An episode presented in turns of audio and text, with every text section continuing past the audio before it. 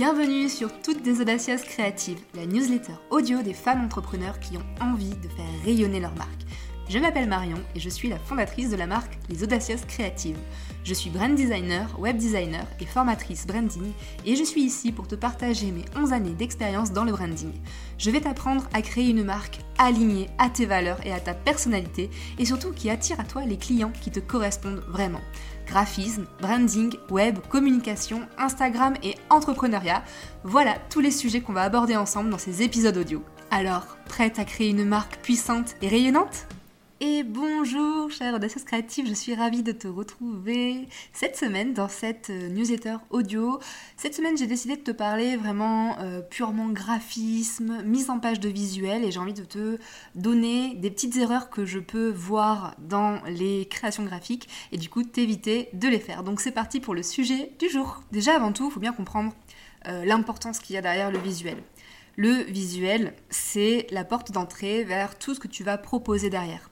Donc créer des visuels qui soient vraiment attractifs, qui soient impactants, qui captent le regard, qui sont clairs, qui sont lisibles, faciles à lire, c'est vraiment important pour ton business parce que du coup, c'est ce sont ces visuels en fait qui vont attirer les personnes à toi qui vont euh, leur dire ah bah tiens ça m'interpelle, ça m'intéresse, qui vont venir consulter ton contenu, puis derrière peut-être aller un peu plus loin avec toi, euh, convertir, etc. Donc là je vais te parler de, visuels, donc on va, on va peut-être essayer de se centrer un petit peu sur les visuels sur Instagram ou ce genre de choses, mais quand je parle de visuels, il y a bien évidemment tout, tout, tout ce qui euh, va toucher du coup à la partie graphique de ta marque. Donc ça peut être par exemple la mise en page de ton freebie, ça peut être ton web design, ça peut être euh, ta signature mail aussi. Il y a, beaucoup de choses en fait. Dès que ça va venir euh, parler à l'œil, dès que ça va venir attirer le regard, c'est vraiment important de respecter certaines règles de mise en page, de ne pas faire des erreurs que je vois des fois chez les petites débutantes qui euh, essayent tant bien que mal de maîtriser Canva et du coup j'espère vraiment que tous mes petits conseils t'aideront. Je, rigole hein, bien sûr, je faut prendre ça sur le ton de déconnade, bien évidemment.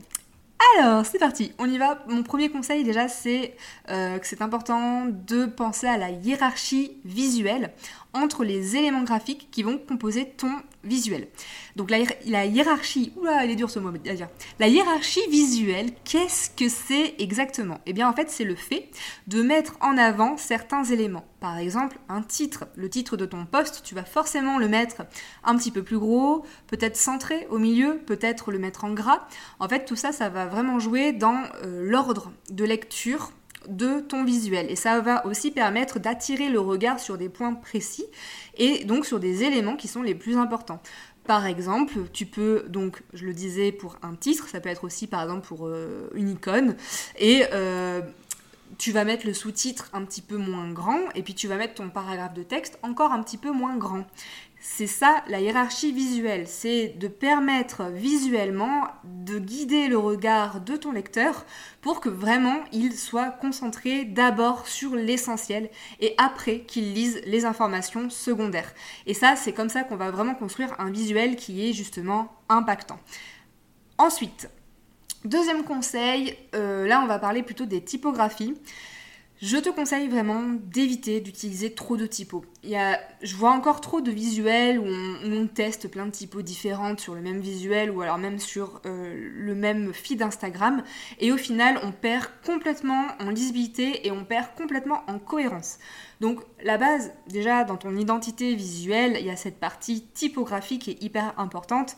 Normalement, avant de te lancer dans la création graphique, tu as dû travailler sur ton identité visuelle et tu as dû définir deux à trois typos et elles sont choisies euh, de façon très cohérente avec ce que tu as envie de véhiculer comme valeur, comme émotion, comme sensation quand on va lire et regarder ton contenu. Mais aussi, euh, c'est important en fait que tu restes bien cohérente sur les choix que tu fais en amont. Je sais qu'on est tenté de euh, tester d'autres choses différentes. Je sais qu'on est tenté de. Alors, je dis pas qu'une identité visuelle ça n'évolue pas. Je dis pas qu'une fois que tu t'es dit, ok, je, pars sur telle couleur et euh, telle euh, police, je change plus jamais de ma vie. Non, ça ne marche pas comme ça. Bien évidemment, ton identité elle va évoluer avec ton business, elle va évoluer avec ce que tu as envie de enfin ton business en fait il est toujours en évolution et toi-même tu es toujours en évolution. Et en fait ton identité de marque plus globalement et ton identité visuelle si on, reste vraiment sur la, partie graphique va évoluer avec toi. Mais euh, les choix que tu fais en amont les choix que tu fais au début les bases en fait que tu vas poser elles sont très importantes et euh, on change pas d'identité tous les quatre matins. Donc notamment avec les typos on se base sur deux à trois typos et euh, on essaye de bien rester sur celle-ci. Et t'es pas obligé de toutes les mettre sur ton visuel Instagram par exemple. Peut-être que tu peux utiliser juste une seule typo, que tu peux varier un petit peu. Peut-être aussi que tu peux assigner un rôle à chaque typo, c'est-à-dire que euh, la typo numéro 1 va être pour les titres, la typo numéro 2 pour les sous-titres et la typo numéro 3 pour les paragraphes de texte. Et donc, en fonction de ce que tu vas mettre dans ton visuel, eh bien, tu utiliseras, tu ou tel typo. Donc voilà mes petits conseils par rapport à euh, cette fameuse euh, police d'écriture qui, je sais, en torture plus d'une. Mon troisième conseil, euh, on va parler un petit peu des contrastes en fait. Pour créer des visuels qui soient de qualité, qui soient lisibles, qui soient percutants, le contraste, ça va être vraiment un aspect essentiel. En fait, par exemple, si tu te mets à écrire un texte noir sur un fond qui est bleu foncé, ou alors que tu vas écrire un titre euh, euh, tout, euh, je sais pas, rose pâle sur un fond blanc, et ben en fait là tu vas vraiment créer quelque chose qui va être difficile à lire, qui va pas attirer le regard, et du coup en fait ben, les gens vont passer à autre chose. Donc du coup le contraste il est très important. surtout dans l'expérience utilisateur, puisque vraiment ça peut tout simplement faire faire dire à la personne en fait bah, je ne lis pas, j'arrive pas à lire, ça, ça m'attire pas, ça c'est trop difficile, il faut que je me concentre, les gens ils n'ont pas envie de ça. Justement, le rôle du visuel, comme je te, le, te, pardon, je te le disais au tout début, c'est de capter le regard en une seconde, une fraction de seconde. Donc du coup, on fait attention, donc je le disais, à la hiérarchie visuelle et on fait attention à cette histoire de contraste. Moi, toujours ce que je conseille quand on crée une identité visuelle et donc on va commencer à travailler sur sa palette de couleurs, c'est de faire des tests entre nos différentes couleurs. De voir en les superposant, euh, alors en en mettant certaines en fond et euh, d'autres en, écriture par-dessus et puis vice-versa, de vraiment faire le jeu dans les deux sens, de voir quelles couleurs marchent bien entre elles, de réajuster pourquoi pas les contrastes si, euh, si, tu, si tu as envie, de, réajuster un petit peu les teintes pour que ça se marie mieux ensemble et en tout cas en fait de bien définir ok telle couleur elle marche bien sur tel fond coloré, celle-ci avec celui-là, celle-ci je vais éviter de l'utiliser sur ce fond là parce que du coup c'est pas assez contrasté, c'est pas assez lisible et en fait c'est vraiment comme ça que tu vas venir euh, ben, utiliser ton identité visuelle de façon très professionnelle, c'est comme ça en fait. Donc voilà pour ce petit conseil au niveau des contrastes. Ensuite, on y va. Quatrième conseil, attention quand tu vas, euh, en fait euh, euh, changer la taille de tes éléments graphiques, donc des icônes ou des photos, ce genre de choses. Attention à bien faire attention de garder ce qu'on appelle l'homothétie. L'homothétie, c'est quoi en fait? C'est en fait, c'est quand on va agrandir ou rétrécir un élément graphique, de bien garder euh, la même échelle et de pas le déformer. Alors je suppose que tu utilises Canva et c'est super parce que Canva a intégré directement cette fonctionnalité.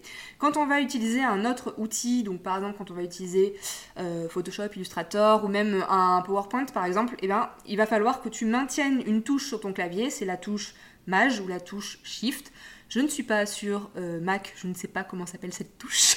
Peut-être que ça s'appelle pareil, je ne sais pas. Et du coup, en fait, quand tu vas venir modifier la taille, donc euh, transformer en fait ton, ton, élément graphique, il faudra maintenir cette touche. Mais si tu utilises Canva, et je pense franchement qu'il y a 90% des personnes qui m'écoutent qui vont utiliser Canva, c'est super, Canva a pensé à nous et du coup, il n'y a pas besoin de maintenir cette petite touche. C'est très intuitif, donc c'est super. Mais je voulais quand même le dire parce que c'est important de ne pas déformer les, euh, éléments graphiques et c'est important aussi de ne pas déformer ton logo. Euh, de faire attention à son homothétie. Un petit mot à rajouter dans ton vocabulaire. Ensuite, mon cinquième conseil, c'est de faire attention aux... Attention, je fais un petit roulement de tambour parce que là j'en parle tout le temps, les espaces blancs. Les espaces blancs, ils sont primordiaux. Ils sont vitaux, ils sont euh, indispensables dans tes visuels parce qu'ils sont là pour permettre justement de rendre ton visuel d'une part euh, agréable à regarder, aussi de, euh, de rendre ton visuel clair tout simplement. Et en fait aussi de faire ressortir des éléments. C'est parce qu'il y a des zones vides dans ton visuel que ton regard va savoir où se poser. Donc s'il te plaît, par pitié, je t'en supplie, ne surcharge pas tes visuels, ne colle pas tes textes au bord de, euh, tes, euh, de, ton visuel, euh, aère les choses, n'essaye pas de mettre partout, de remplir les fonds avec des petites icônes, des, des petits symboles, des machins partout. C'est trop, c'est trop et c'est pas bon pour le regard. En plus de ça, c'est pas bon pour l'utilisateur parce que on n'aime pas ce genre de visuel. Vraiment, pour, le, pour les yeux, en fait, c'est pas agréable à regarder. Et en plus de ça, euh, bah, deuxième point, c'est aussi que forcément ton visuel est beaucoup moins clair, donc on capte moins bien ce que tu as envie de dire. Et en fait aussi, troisièmement, et ça c'est pas négligeable, mais ça fait pas pro. Vraiment, ça fait pas pro parce que, eh ben, il manque cette, cette en fait, ça, fait vraiment partie des bases de la construction graphique. Et du coup, si euh, tu mets ça de côté, que tu ne travailles pas sur tes marges et tes espaces vides, on sent que c'est amateur. Donc essaye vraiment, euh, regarde tes derniers visuels et dis-toi, ok, est-ce que j'ai plus de trois éléments par visuel? Et quand je dis éléments, c'est un texte, une illustration, une photo, un petit zigouigui qu'on met en arrière-plan, une petite, euh, une petite paillette, une petite étoile, le moindre symbole que tu mets. Compte, et dis-moi combien t'en as. Et si t'en as plus de 3 déjà, je peux te t'assurer que ton visuel il risque de manquer de clarté. Donc on enlève, on, est pur. Je sais qu'on a envie de tout mettre, je sais qu'on a envie de montrer le beau travail, les belles couleurs qu'on a choisies, les belles typos, les beaux éléments visuels et tout ça, mais vraiment, euh, fais cet exercice. Et euh, même si tu as envie, je suis même prête à, te, répondre. Si tu m'envoies un petit visuel que tu retravailles, tu me l'envoies sur Instagram. Et je suis prête à te donner euh, mon retour dessus et à t'aiguiller pour te donner 2-3 conseils personnalisés. Vraiment pour que tu apprennes à gérer cette, histoire d'espace blanc. Voilà, je pense que cette newsletter est assez longue comme ça. J'avais simplement envie de te donner quelques conseils pour ta mise en page. Et si tu as envie d'en avoir plus, je te propose de venir sur mon blog.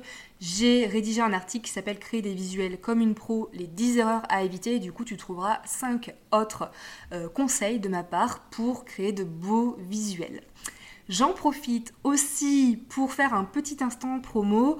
N'oublie pas que je propose le kit Branding Insta Express. Donc c'est une mini formation qui va te permettre de poser les bases de ton branding, de aussi poser les bases de ton identité visuelle en travaillant sur un mood board et en commençant à dégager en fait tout ce que tu as envie de faire ressortir comme ambiance, comme émotion, comme couleur au niveau de ton identité visuelle. Et enfin, la troisième partie, elle va vraiment être sur Instagram, sur tout ce qui va concerner ta stratégie et donc le but là, c'est de faire un petit mélange branding et euh, stratégie Instagram. C'est un produit à moins de 100 euros que je propose depuis euh, quelques mois. Et franchement j'ai des super retours. Donc si jamais ça t'intéresse je vais te mettre le lien dans la newsletter, je vais te mettre le lien dans la description de cet épisode audio. Et puis euh, tu peux aussi retrouver tout ça sur mon compte Instagram.